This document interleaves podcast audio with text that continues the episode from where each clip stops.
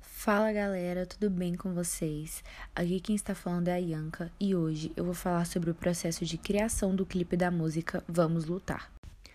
Primeiramente, eu gostaria de apresentar o cantor Victor Ramos, o Vitor, ele tem 21 anos, ele canta desde os 5, ele canta na igreja desde sempre, desde pequeno com a mãe. Então ele foi crescendo e foi desenvolvendo esse dom esse talento.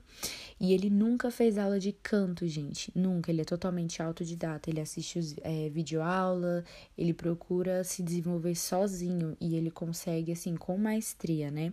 Hoje ele tem o Ministério Peregrinos do Amor, que eles cantam em eventos, vários tipos de eventos corporativos, casamentos casamentos, de igreja, tudo que vocês imaginarem.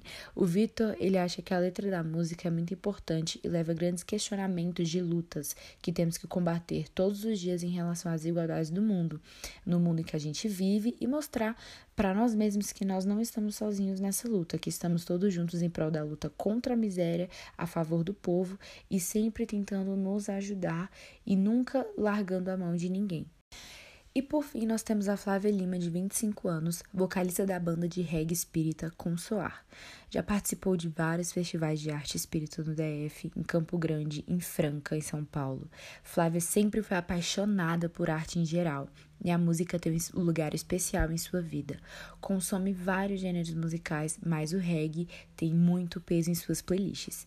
Ela conta pra gente que a música Vamos Lutar ressalta a necessidade de sermos uma sociedade melhor e que juntos somos mais fortes.